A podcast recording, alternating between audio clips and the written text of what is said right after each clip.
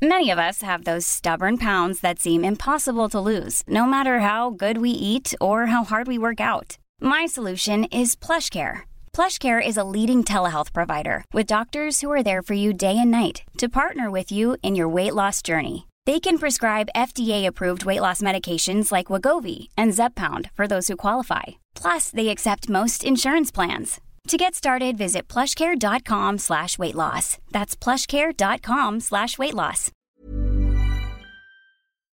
Porque el mundo actual no se entendería sin la economía y los negocios. Acompaña a Mario Maldonado, el columnista de negocios más joven y objetivo del periodismo financiero, en su programa Bitácora de Negocios.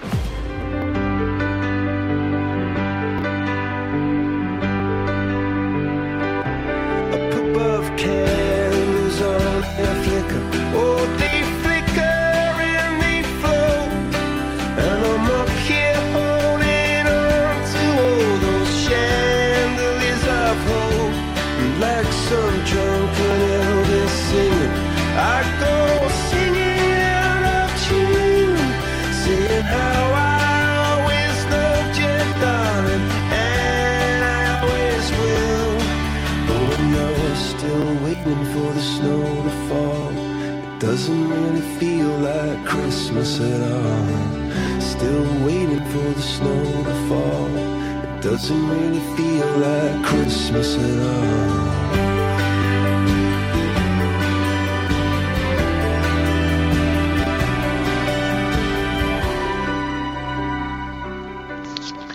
¿Qué tal? ¿Cómo están? Muy buenos días. Bienvenidos a Bitácora de Negocios. Yo soy Mario Maldonado. Me da mucho gusto saludarlos en este miércoles 22 de diciembre del 2021. Son las 6 de la mañana con 4 minutos y estamos transmitiendo en vivo como todos los días aquí en las frecuencias del Heraldo Radio. Un saludo a todos los que nos escuchan a través de la 98.5 de FM aquí en la capital del país, en Guadalajara, Jalisco por la 100.3 de FM, en Monterrey, Nuevo León por la 99.7 de FM y en el resto del país a través de las estaciones hermanas del Heraldo Radio también. Nos escuchamos en el sur de los Estados Unidos y nos vemos en el streaming que está en la página heraldodemexico.com.mx. Comenzamos este miércoles mitad de semana como siempre con un poco de música antes de entrarle a la información. Esta semana estamos escuchando canciones de Navidad por este viernes eh, que ya es la Nochebuena y pues se acerca la Navidad. Esta canción es de Coldplay, se llama Christmas Lights.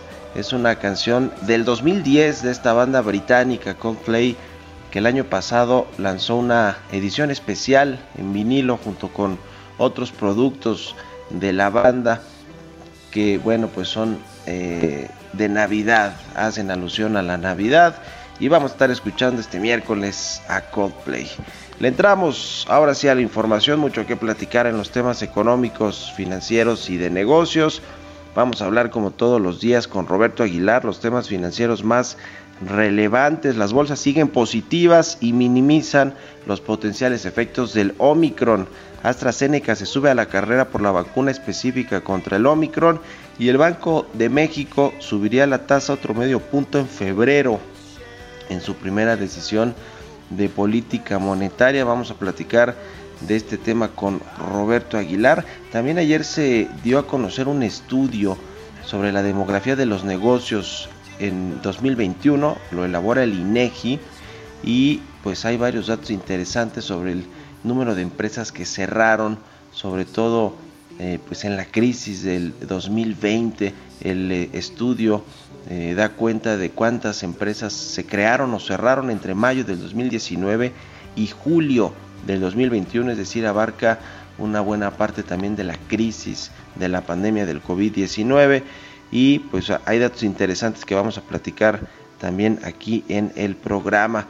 Eh, vamos a hablar también con Ana Leroy, especialista en temas internacionales, colaboradora en The Economist Intelligence, sobre dos temas. Uno, Hacienda impulsa este plan México para integrar las economías del TEMEC, eso dice el presidente López Obrador. Y por otro lado, el Senado de los Estados Unidos frenó la votación sobre los subsidios a los autos eléctricos hasta 2022. Eventualmente va a pasar esta legislación este plan que tiene Joe Biden, pero por lo menos se puso en, en stand-by para, para eh, quizá mediados del próximo año. Vamos a hablar de eso con Ana Leroy. Vamos a platicar también como todos los miércoles con Carlos Reyes, analista económico, sobre la cuesta de enero.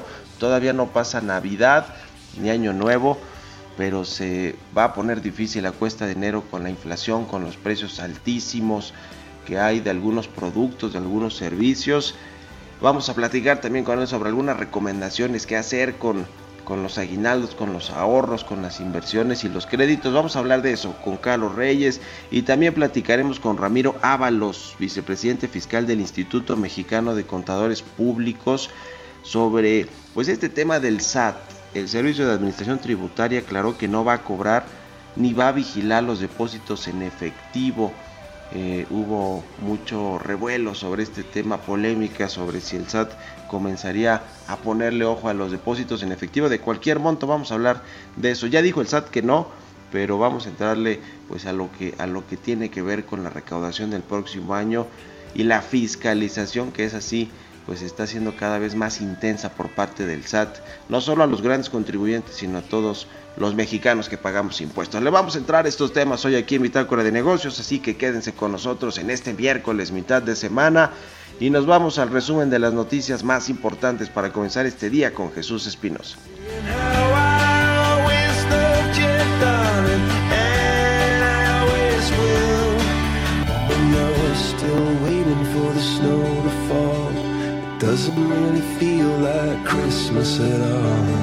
Still waiting for the snow to fall. It doesn't really feel like Christmas at all. El resumen. Alejandro Díaz de León, gobernador del Banco de México, dijo que las recientes alzas a la tasa de interés referencial del país subrayan el compromiso del Banjico de controlar las presiones sobre los precios lo antes posible, ya que la inflación alcanza su nivel más alto en dos décadas.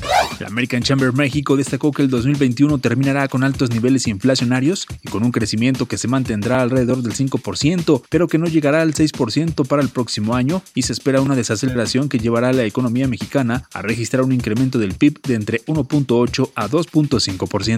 Durante una reunión con directivos de la empresa, Manuel Bartlett, director general de la CFE, afirmó que la reforma eléctrica es esperanzadora porque devolverá al Estado la rectoría del sector.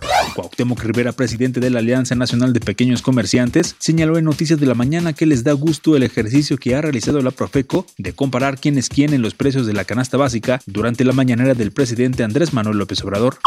Y nos da gusto que lo empiecen a tomar con más seriedad este asunto porque todos los días hablamos de la macroeconomía y de las perspectivas de la macroeconomía y las posibilidades, pero pasamos de largo con el tema más este, inminente, el cotidiano, el que tiene que ver con el mundo de la microeconomía.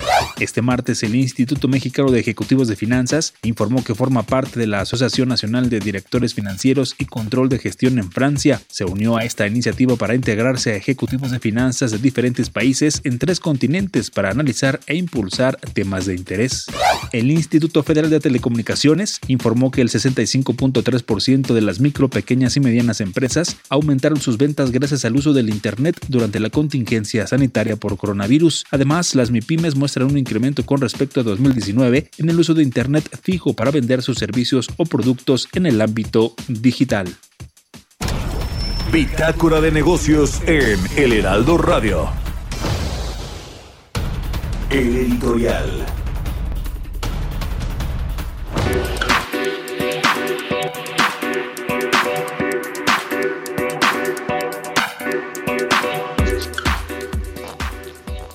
Y bueno, pues vaya que el presidente está preocupado por este tema de la inflación, pese a que desconoce el presidente López Obrador muchos de los temas económicos del país y del mundo.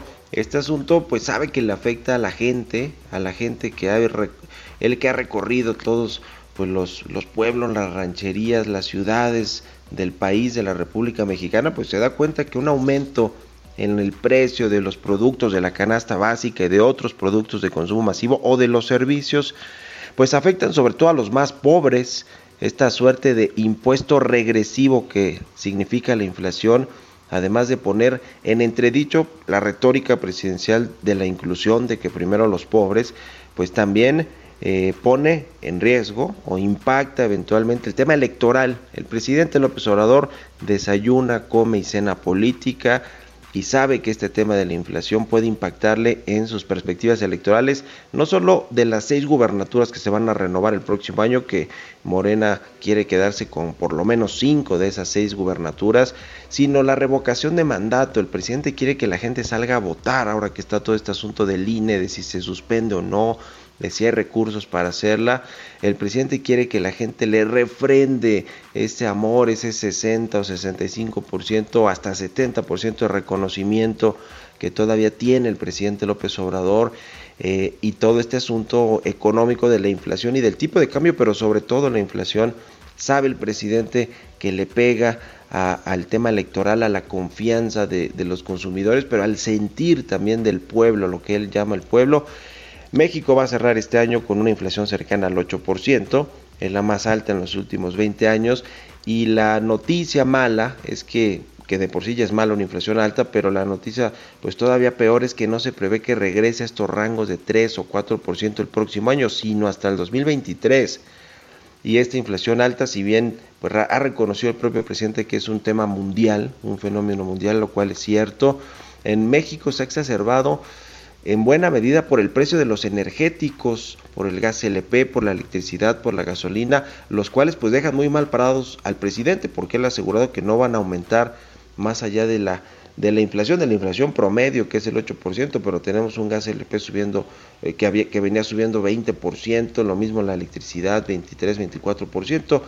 Es decir, es un tema eh, importante que además de todo el promedio de inflación, que es, es promedio de una canasta de precios y eh, de bienes y servicios del índice nacional de precios al consumidor, en realidad es un promedio. Hay muchos otros productos que no están eh, necesariamente contemplados o que, o que se ponderan con este promedio y que han crecido hasta el doble de su precio eh, no sé, por ejemplo, algunas bebidas, alimentos procesados que se consumen en todo el país y que se consumen de forma intensa, importante en estas zonas apartadas, en las rancherías y en muchos lugares, pues que le dieron los votos al presidente o a los que fue a buscar los votos el presidente López Obrador. Es decir, en este tema de la inflación, el presidente quiere hacer algo, ya le pidió a los empresarios, se ha reunido en dos semanas con la mayoría de los multimillonarios mexicanos, dueños de empresas, de, productos de consumo eh, básico o de consumo masivo y les ha pedido que no aumenten más allá de las presiones de las materias primas del mundo, del, pues, es decir, de la inflación de los productos o materias primas que ha tenido el mundo, no le pongan de su cosecha a los empresarios y aumenten más los precios.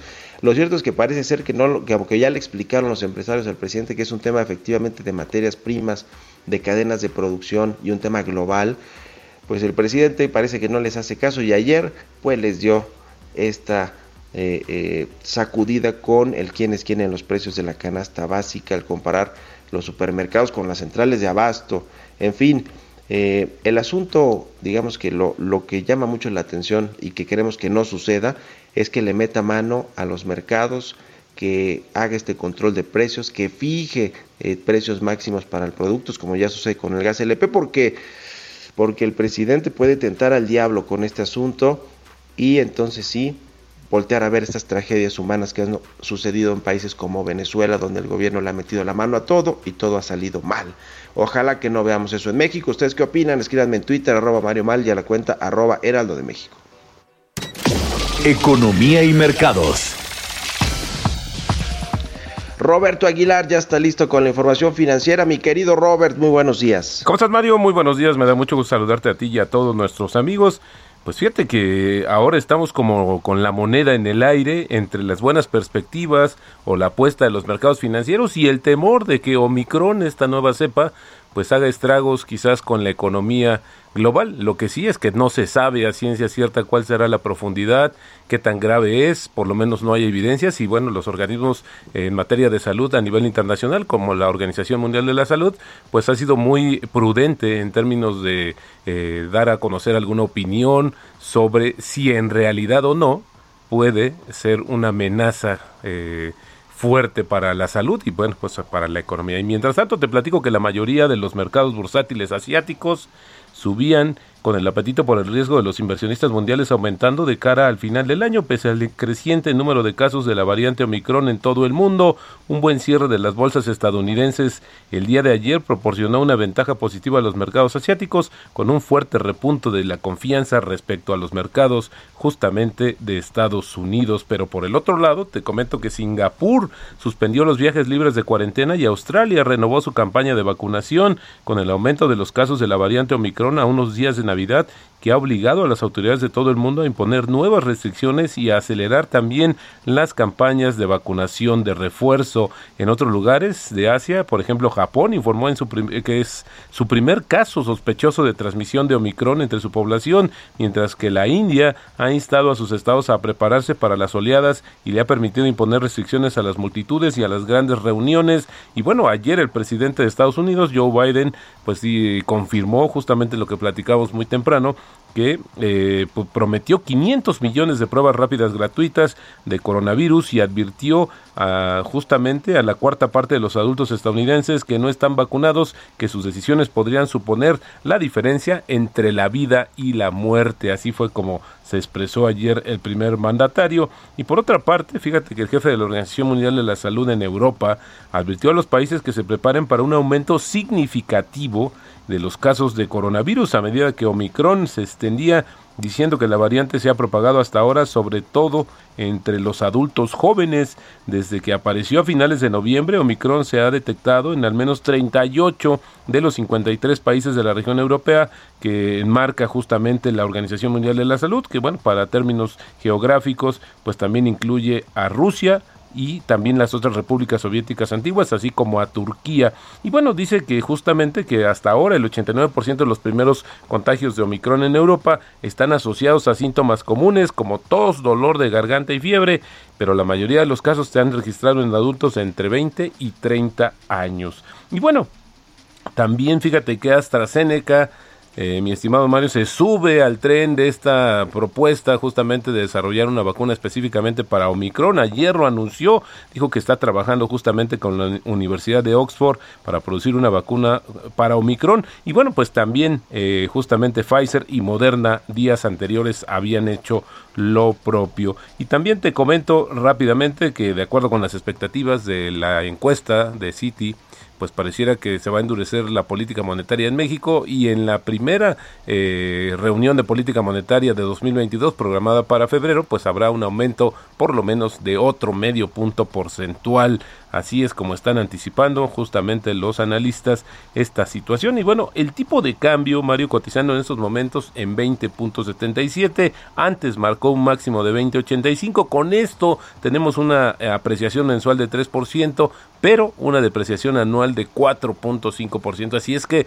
pues no va a ser un buen año para el tipo de cambio con esta depreciación acumulada en el año. Y bueno, también la nota, la frase del día de hoy lo que en la bolsa saben todos no me interesa y esto pues con una dedicatoria justamente para los accionistas de Aeroméxico.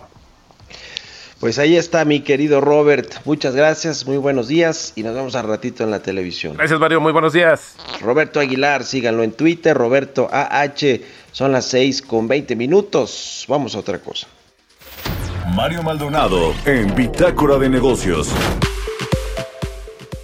La cuesta de enero, de la que no nos queremos acordar, por lo menos ahora que apenas viene la Navidad, el fin de año y los, el Día de Reyes, el 6 de enero, pero bueno, pues hay que, hay que pensar en eso y vamos a platicar de este asunto con Carlos Reyes, analista económico, conductor. Mi querido Carlos, ¿cómo estás? Buenos días. Estimado Mario Maldonado, muy buenos días y buenos días a, la auditoria de Bitácora de Negocios. Exactamente, pues no nos queremos acordar, pero es algo que está, pues está muy presente y ya y ya también muy próximo esta temporada identificada como el Maratón Guadalupe Reyes, pues se presenta siempre, Mario, como un periodo en el que el consumo promedio de las familias se incrementa y bueno, de no planear con anticipación esos gastos, las finanzas familiares se ven seriamente afectadas presentándose así la llamada cuesta de enero. Cada año este periodo es pues sumamente complicado y se trata de una cuestión estacional que sucede pues año con año y 2022 Mario estarás de acuerdo será complicado más con la inflación con cifras no, vistas en más de 20 años y expectativas de que se mantiene pues en esa misma línea por lo menos durante la primera mitad del año, aunado al incremento en las tasas de interés que podrían desincentivar el consumo y por ende pues ralentizar el crecimiento. Y es que fíjate Mario que de acuerdo con sondeos realizados por algunas plataformas eh, financieras, fíjate que hay datos de que al inicio de, por ejemplo, de, de este año, el 61.8% de los mexicanos aseguró quedarse sin dinero después de la época de Sembrina, mientras que solo el 38.2% declaró tener dinero disponible después de estas fiestas. Un dato relevante es que un 75.6% de los mexicanos dice que pues reservó una parte de su aguinaldo para la cuesta de enero, pero un 24.4% no lo hizo. Ahora, ¿cómo se desglosa este gasto durante la temporada de Sembrina, Mario? Casi el 42% de las personas gasta de 3 a 5 mil pesos en este periodo. El 29% desembolsa de 5 a 10 mil pesos y el 24.9% gasta menos de 3 mil pesos. Quienes más gastan pues es el 3.7% de las encuestas porque es la población que gasta más de 10 mil pesos. Pasando estas fechas y de acuerdo con las encuestas, al iniciar el año, entre los gastos que más preocupan a los mexicanos y es precisamente donde se ve reflejada la cuesta de enero, está en el pago de los servicios básicos como agua, predial y impuestos. La gente a veces no tiene para hacer frente a estos gastos. También tiene que hacer frente al pago de algún crédito o algún préstamo y la renovación de seguros y la anualidad o saldo pendiente de las tarjetas de crédito. Aunque el alza y ajuste de precios es un tema que también genera preocupación, hay encuestas que mencionan que para librar la cuesta de enero, y este es un dato que ocurre cada año, Mario, pues busca un ingreso extra. ¿Cómo le hace? Pues usa algún fondo de emergencia o ahorro, también acudir a una casa de empeño, que es una de las soluciones más próximas para la mayoría de la población, ir a las casas de empeño, pedir prestado eh, o solicitar pues un préstamo al banco y financiarse también con una tarjeta de crédito. Y es que de acuerdo con los propios datos de la Comisión Nacional para la Protección y Defensa de Usuarios y Servicios Financieros, la CONDUCEF, el 84% de los mexicanos admite que durante enero experimenta dificultades financieras y tan solo el 11% sí acostumbra a prepararse para la cuesta de enero. Hay que administrar el aguinaldo, Mario, y los gastos en esta temporada de diciembre para no padecer esta cuesta de enero, Mario. Pues ahí está, mi querido Carlos, gracias, muy buenos días, un abrazo. Buenos días, Mario. Sigan a Carlos Reyes en Twitter, C Reyes Noticias, nos vamos a la pausa, regresamos. Continuamos en un momento con la información más relevante del mundo financiero en Bitácora de Negocios con Mario Maldonado. Regresamos. Estamos de vuelta en Bitácora de Negocios con Mario Maldonado.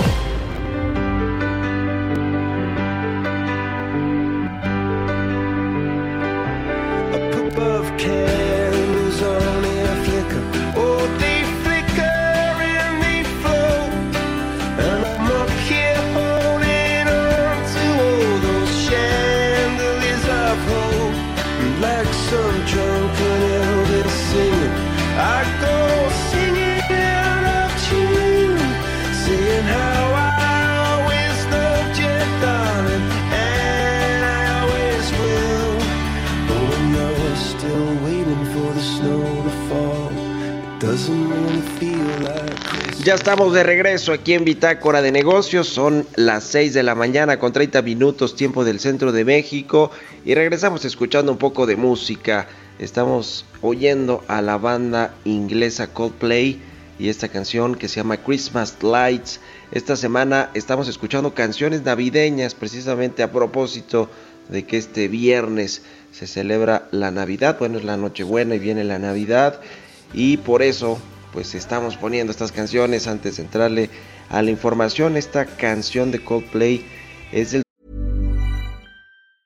Many of us have those stubborn pounds that seem impossible to lose, no matter how good we eat or how hard we work out. My solution is PlushCare. PlushCare is a leading telehealth provider with doctors who are there for you day and night to partner with you in your weight loss journey. They can prescribe FDA-approved weight loss medications like Wagovi and Zepbound for those who qualify. Plus, they accept most insurance plans. To get started, visit plushcare.com slash weight loss. That's plushcare.com slash weight loss.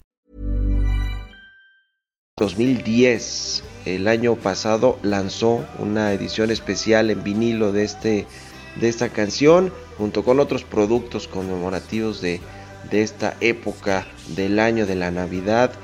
Este video además lo dirigió Matt Whitecross y fue filmado en la orilla sur del río Támesis allá en Londres.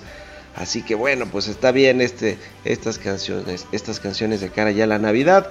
Y con esto nos vamos al segundo resumen de noticias aquí en Bitácora de Negocios con Jesús Espinosa.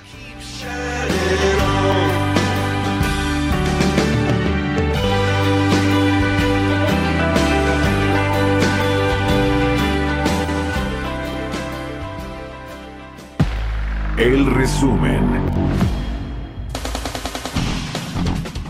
De acuerdo con las estimaciones de la Secretaría de Hacienda para el cierre de este año, la deuda total del país va a terminar en 13 billones 280 mil millones de pesos, esto es 50.3% del Producto Interno Bruto. Según el programa de financiamiento para 2022, la dependencia indicó que la pandemia por el COVID-19 generó un cambio en la trayectoria de deuda, sin embargo, aseguró que esta se mantiene sostenible en el mediano plazo. Jonathan Heath, subgobernador del Banco de México, anticipó como buena noticia que en 2021 la inversión pública registrará una tasa positiva por primera vez en los últimos 12 años. La mala noticia dijo que se ubica en menos 48.5% por debajo de su pico del primer trimestre de 2009 y su nivel actual es similar a la de 2001. De acuerdo con analistas y datos de la empresa, Petróleos Mexicanos se mantiene como la empresa más representativa en el mercado gasolinero, donde mantiene el 55% de las estaciones de servicio en el país. Actualmente existen 7.080 gasolineras con imagen de Pemex, de un total de 12.838 que hay en todo México. Datos de la Comisión Reguladora de Energía señalan que en lo que va del sexenio, las gasolinas Magna y Premium acumularon un alza de 6 y 9% respectivamente. El combustible verde pasó de 19.10 a 20.34 pesos por litro entre diciembre de 2018 y el 18 del mismo mes de este año, por lo que llenar un tanque de 40 litros pasó de 764 a 813.6 pesos en promedio. El Instituto Nacional de Estadística y Geografía informó que la oferta global de bienes y servicios a precios corrientes ascendió a 37.5 billones de pesos en el tercer trimestre de 2021. Detalló que este indicador aumentó 0.3% en términos reales con series ajustadas estacionalmente en el trimestre julio-septiembre de 2021 respecto al trimestre previo.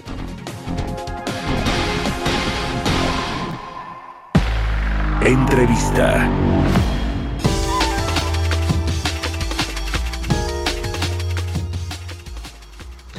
Y bueno, pues ayer el presidente López Obrador habló de este eh, plan que tiene de integración económica entre México, Estados Unidos y Canadá, la región norteamericana que está pues con este TEMEC que de pronto parece que se pone en riesgo con algunas decisiones unilaterales de algunos de los países, particularmente de México y ahora de Estados Unidos con el plan del presidente Joe Biden eh, para que tengan subsidios los autos eléctricos que se adquieran en este país, los que se produzcan y se compren en Estados Unidos. Pero ayer habló algo interesante. El presidente López Obrador dice que envió a Rogelio Ramírez de la O, su secretario de Hacienda a los Estados Unidos, para impulsar un plan o una estrategia que se llama Plan México y que tiene el objetivo de integrar la economía y el desarrollo industrial de América del Norte para hacerle frente al dominio comercial de China. Interesante este asunto y vamos a platicar con Ana Leroy. Ella es especialista en temas internacionales, colabora en The Economist, eh, en colaboradora en The Economist Intelligence. ¿Cómo estás, mi querida Ana? Muy buenos días. ¿Cómo estás, Mario? Buenos días. Qué gusto saludarte. Oye, Igualmente. pues el presidente López Obrador, después de haber mandado a una misión rara, creo yo, extraña, a, Ram- a Ramírez de la O, a Perú, a apoyarlo ahí al presidente Pedro Castillo, en, y, en fin, pues ahora sí lo manda Estados Unidos con nuestros principales socios comerciales a echar a andar este plan. ¿Cómo lo ves, Ana? Coincido contigo. Eh, eh, suena de nuevo como una de estas eh, extrañas propuestas que, que, que se le ocurren al presidente. Yo creo que hay que hay que irnos un poquito hacia atrás para entender de dónde eh, sale esta propuesta. Eh, hay que recordar que se acaba, bueno, los, los tres países eh, tuvieron esta cumbre que fue muy importante y algo que creo que hay que notar es que una de las, eh, no diría condiciones, pero sí creo que eh, Estados Unidos fue muy claro con el gobierno de México. Yo creo que de esa cumbre el presidente López Obrador regresó bastante fortalecido.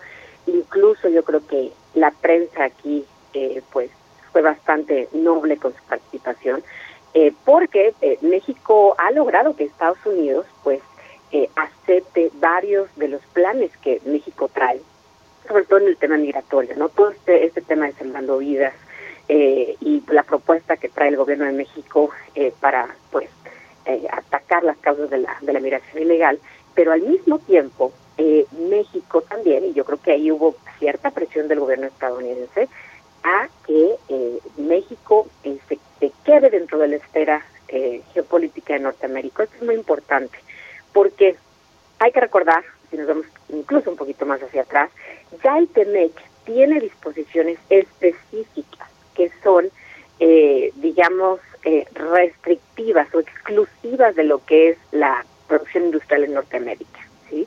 Lo sabemos para el caso del sector automotriz, que está, digamos, bastante blindado, ¿no? Esos contenidos de y requerimientos de contenido regional dentro de la región no estaban ahí antes de la actualización del acuerdo y esto iba directamente o bueno era era digamos eh, dedicado a China sí un poco para frenar el avance chino el avance del acero chino eh, que bueno que tiene el, el mercado global completamente inundado de acero. Entonces eh, en este sentido el presidente López Obrador hoy ya había hablado sobre este tema si recuerdas en la cumbre eh, eh, por ahí mencionó el, incluso el tema de China y el avance de China y bueno que hay que estar atentos a, al avance. Pero bueno eh, pues yo sabemos que China ya ya está en una posición eh, eh, en, en, términos de, de producción eh, no solamente de todo lo que consumimos eh, casi casi en el día a día pero eh, también en, en, un avance tecnológico verdaderamente eh, pues eh, muy muy considerable ¿no? entonces eh, querer alcanzar a China híjole, incluso con este plan yo creo que es muy complicado, ¿no? Por ahí se promueven, o el presidente pretende promover algunas algunas propuestas, hay ahí este, tal vez sustitución de importaciones, eh, ¿no? Entonces darle tal vez preferencia a las producciones de Norteamérica, pero curiosamente la propuesta se parece mucho, digamos, ¿no? Eh, a lo que están proponiendo los mismos estadounidenses en su propia ley esta ley que creo que también vamos a platicar. Entonces, eh, está interesante. Yo veo eh, que, bueno, el, el, secretario de Hacienda va a ir allá a Estados Unidos, va a hacer su propuesta, pero eh, realmente no creo que, encuentre mucho mucho eco por ahí. Por ahí lo ideal sería que los tres países, en, en todo caso, Canadá, Estados Unidos y México, tuvieran una propuesta trilateral, ¿no? Entonces, para, pues, eh, no permitir, digamos, la triangulación de bienes, ¿no? Y que no hubiera uh -huh. ahí esa triangulación de importaciones y, pues, eh, fortalecer la economía. Pero más allá de eso, ¿no? Este, yo creo que se puede quedar un poco eh, eh, en el viento esta propuesta. Sí, sí. Lo, lo que me parece interesante, Ana, es que el presidente López Obrador, pues, finalmente habla, de, digamos, eh, como, como con más eh, conocimiento de causa de los temas internacionales y de hacerle frente a este dominio comercial de China, sustituir importaciones asiáticas, dar incentivos, incentivos fiscales a las empresas para que se instalen en México y se fortalezca en la región norteamericana. Digamos como que esta narrativa de pronto eh, no la habíamos escuchado y por eso eh, hice referencia a que hace unos días envió a Rogelio Ramírez de la OAL, secretario de Hacienda, a Perú a apoyar pues el gobierno del presidente peruano, que además la oposición allá de Perú lo vio mal, ¿no? La llegada de, de, de, de un emisario mexicano ahí, a, no sé si les ofreció créditos de la Banca de Desarrollo de México para, para que continuaran con su plan. Digamos, e, e, ese tema, pues sí es como muy del presidente López Obrador, no o sea, como que sí lo esperas y es, y es extraño, pero este asunto ya de, integrar las economías de, de Norteamérica y de buscar hacerle frente a este dominio de China, parece ser que, pues como que cambió un poquito la narrativa del presidente, ¿no? Sí, y aparte, eh, esto que te comento, yo creo que sí es importante. Eh, México a veces trata de jugar, lo hemos platicado, ¿no? sus cartas en política exterior, pero eh, hay que recordar que, bueno, ya México, y bueno, mientras tengamos esta administración, que todavía nos queda un rato, eh, México permanece dentro de la región y la esfera de influencia de los Estados Unidos. Entonces, yo me atrevería a decir, bueno, ¿por qué no hay un tratado de libre comercio con China? ¿No? Entonces, países latinoamericanos que se han puesto la pila, ¿no? Eh, han podido aprovechar la inversión china, pero eh, no sé si eso sería eh, mirado con muy buenos ojos del lado de Washington, ¿no? Las relaciones con China están están bastante tensas, ¿no? Entonces, Estados Unidos y China, entonces aquí México ha decidido pues jugar dentro de la esfera de Norteamérica y en ese sentido, bueno, pues hace una propuesta, ¿no? Y pero yo creo que va muy acorde, ¿no? Y va muy en línea con esta eh, pues esta, esta, el, Estados Unidos está vigilando muy de cerca a México, ¿no? Parece, pareciera que no, ¿no? Que el presidente Biden está muy ocupado en, en todos los temas de, de, política doméstica y que incluso aquí el embajador, eh, pues es muy buena onda y todo, pero hay temas que en la relación bilateral que son muy complicados. Entonces el tema de seguridad, el tema migratorio, ¿no? Entonces eh, decir, bueno, vamos a hacerle la competencia a China, vamos a crear un plan que aquí, para que aquí la, la región de Norteamérica y la integración se fortalezca, eh, es también un llamado a Estados Unidos a, bueno, tienen esta ley que está ahí en el, en el Senado de los Estados Unidos, potencialmente esos incentivos fiscales a los autos eléctricos podrían, eh, si esto se, se implementa, bueno, pues pueden ser discriminatorios para otros socios comerciales del tratado. Entonces, ¿por qué no mejor pensar en cómo hacer la competencia china de forma trilateral? Y en Estados Unidos pues tienen sus, sus eh, propios temas también, ¿no? Eh, mi querida Ana, eh, Joe Biden que no pues ha podido pasar este este plan de Build Back Better allá en Estados Unidos, que entre otras cosas, entre muchas otras cosas trae esta propuesta de subsidiar los autos eléctricos que se manufacturen, que se produzcan en los Estados Unidos y darles subsidios eh, fiscales a los consumidores para que pues eh, eh, se acelere esta transición energética. Obviamente pues ya todo mundo, tanto Canadá y México que tienen este acuerdo comercial con Estados Unidos, dijeron pues esto le afecta a las reglas de origen, al contenido regional y, y nacional que ya probamos en el TEMEC. ¿Cómo ves todo este asunto de lo que sucede en Estados Unidos? Porque le pusieron como un poco de pausa de freno a los congresistas, los legisladores, para que se negocie o se termine de negociar este plan el próximo año. Y bueno, pues a México le da un respiro, pero eventualmente yo creo que lo van a aprobar. ¿Tú cómo ves todo lo que sucede en Estados Unidos en materia legislativa? Yo creo que eh, hay probabilidades de que esto sí se apruebe el año que entra. Eh, lo que sucede aquí es que ya ya eh, el, eh, pues hay mucha división dentro del Senado sí ahí eh, literalmente la, la, la ley pende del voto de un senador no este este senador eh, Joe eh, Manchin se llama no entonces y, y bueno pues depende literalmente de él. Él fue quien dijo el domingo esta ley no pasa porque el costo para la deuda de los Estados Unidos es astronómico entonces hay este tema aquí que, que es complicado y bueno, pues por ahí eh, a mí me llama la atención, ¿no? Que el, presidente López Obrador, bueno, no no vaya un poco a la vanguardia de donde va el mundo, ¿no? Parece que en México a veces vamos hacia atrás cuando deberíamos ir hacia adelante. Entonces, en lugar de estar hablando sobre cómo eh, una política de sustitución de importaciones, ¿no? Que se daba en los años eh, 70, ¿no? ¿Por qué no hablar de una política conjunta, ¿no? En Norteamérica, ¿sí? Para las energías limpias, ¿no? En donde los tres socios comerciales puedan beneficiarse. Entonces, a mí eso me llama un poquito la atención. Eh, la medida es controversial. Eh, Canadá levantó la mano, México ya levantó la mano también. Y bueno, el tema es que si eso, si esta, si la propuesta pasa como está, no, en cinco años, todos esos los vehículos que sean vehículos eléctricos, no, eh, la mitad de esos vehículos que sean producidos en los Estados Unidos van a tener eh, estos incentivos y estas ventajas a nivel fiscal, ¿no? Entonces, y bueno, pues ahí ya sabemos que eh, en dado caso que bueno que eso suceda, bueno, pues se inicia un, proceso de solución de controversias que puede, eh, puede puede durar bastante, no no no es inmediato, entonces, pero eh, esta ley es bastante controversial porque pues trae ahí varias eh, disposiciones en materia de salud, en materia de apoyo eh, digamos, a la clase media estadounidense, ¿no? Entonces, el presidente Biden también sabe, ¿no? Que, bueno, pues eh, dentro de lo que es esta ley, pues puede apoyar al consumo, ¿sí? En los Estados Unidos sabemos que la inflación en Estados Unidos está eh, pues está terrible, también lo está aquí. Entonces hay un interés de que esa ley, pues ahorita la pusieron, está, está digamos, en pausa, pero que esto se vuelva a retomar a principios de enero. Pues muy interesante lo que sucede con, con Estados Unidos, con México, Canadá, este Temec y lo que y lo que viene para el 2022 seguramente lo estaremos platicando si nos permites, querida Ana, te agradezco como siempre estos minutos para Bitácora de Negocios. Claro que sí, Mario, todo lo mejor y para todo tu equipo ¿eh? y al auditorio, muchas felicidades. Igualmente, muchas felicidades para ti, que la pases muy bien. Es Ana Leroy, especialista en temas internacionales, colabora de The Economist Intelligence, eh, asociada de Comexi, y pues nos da mucho gusto siempre que nos, que nos eh, explique aquí todos los temas internacionales Ana Leroy. Vámonos a otra cosa, son las 6 con 46, vamos con las historias empresariales. Historias empresariales.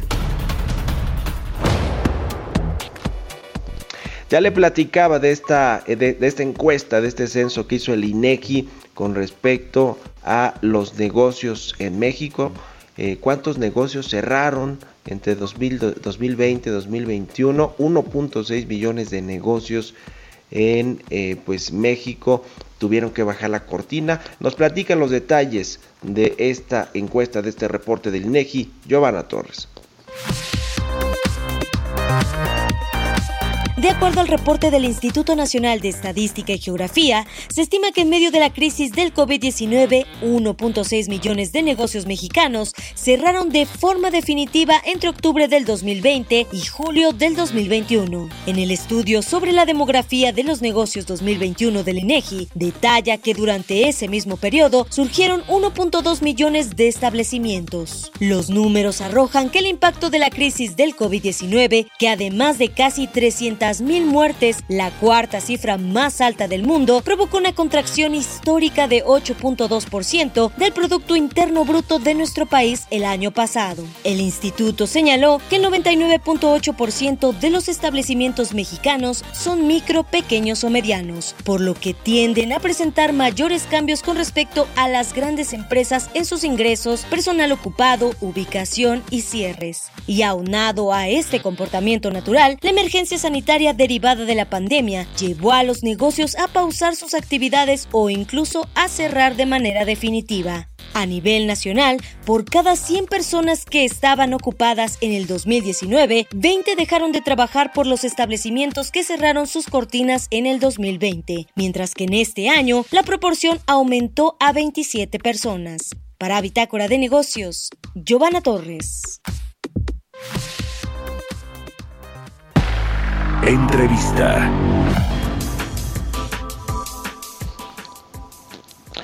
Y bueno, vamos a platicar ahora con Ramiro Ábalos Martínez, él es vicepresidente fiscal del Instituto Mexicano de Contadores Públicos. Ramiro, ¿qué tal? Muy buenos días.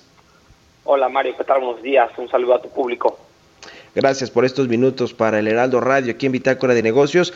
Queremos platicar contigo sobre pues este rumor, esta polémica que se generó respecto del cobro de impuestos por depósitos en efectivo eh, por parte del SAT. Ya dijo el SAT que no, que no va a ser así. Sin embargo, pues sí sigue muy de cerca, ¿no? A los, a los, eh, digamos, fiscalizando a quienes pagan impuestos. ¿Cómo ves este tema? A ver, ¿por qué salió este, este rumor, esta polémica y, y en qué, en qué va a acabar finalmente con el SAT?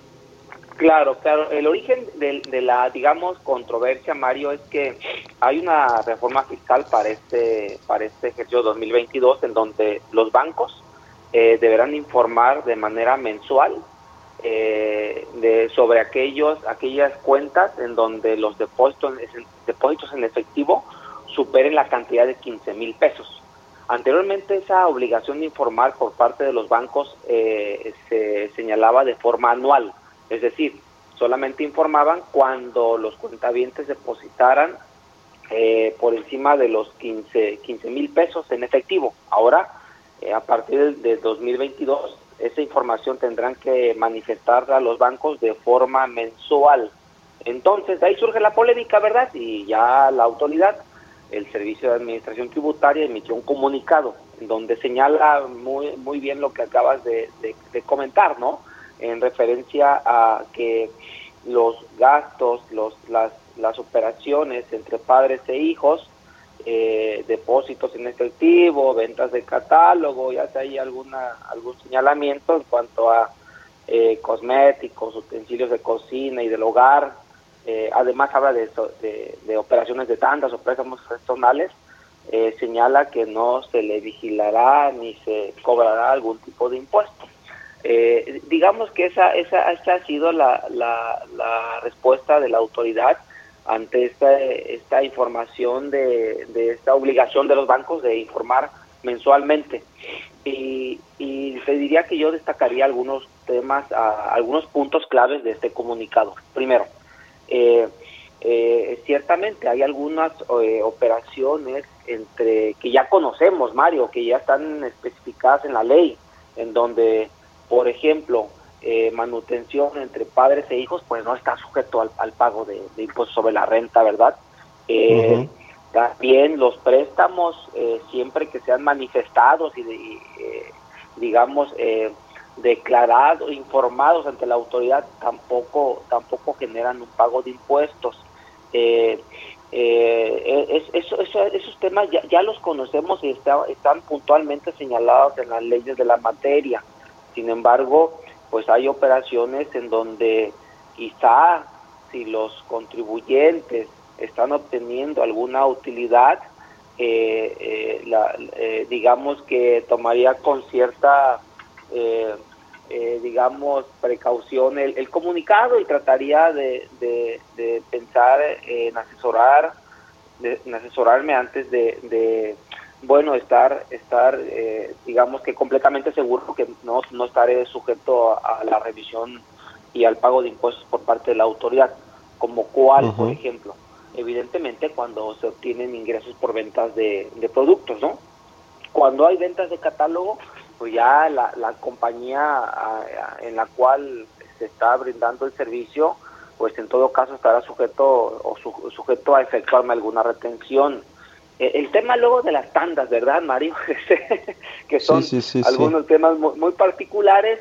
Yo les diría, eh, eh, bueno, no tomen su, su debido asesoramiento y consulten con su contador sobre si esos esa, si en esa operación de tandas están obteniendo alguna utilidad a la persona que lo lleve a cabo. Bueno, pues este tome sus, sus medidas para estar completamente seguro que, que no debe declarar ese, ese, ese ingreso siempre y cuando esté obteniendo alguna utilidad y que conserve este comunicado, ¿verdad? Que conserve este, este comunicado porque en, en su momento, pues eh, digamos que le, será de, de, tener un aviso por parte de la autoridad sobre este tema en particular.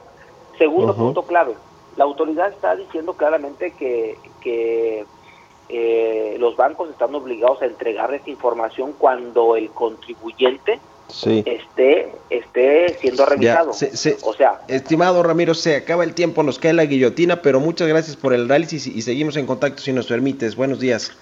Gracias, saludos. Hasta luego. Se quedan con Sergio y Lupita aquí en las frecuencias del Heraldo Radio. Muchas gracias por habernos escuchado. Nos vemos y nos escuchamos mañana en punto de las seis. Muy buenos días.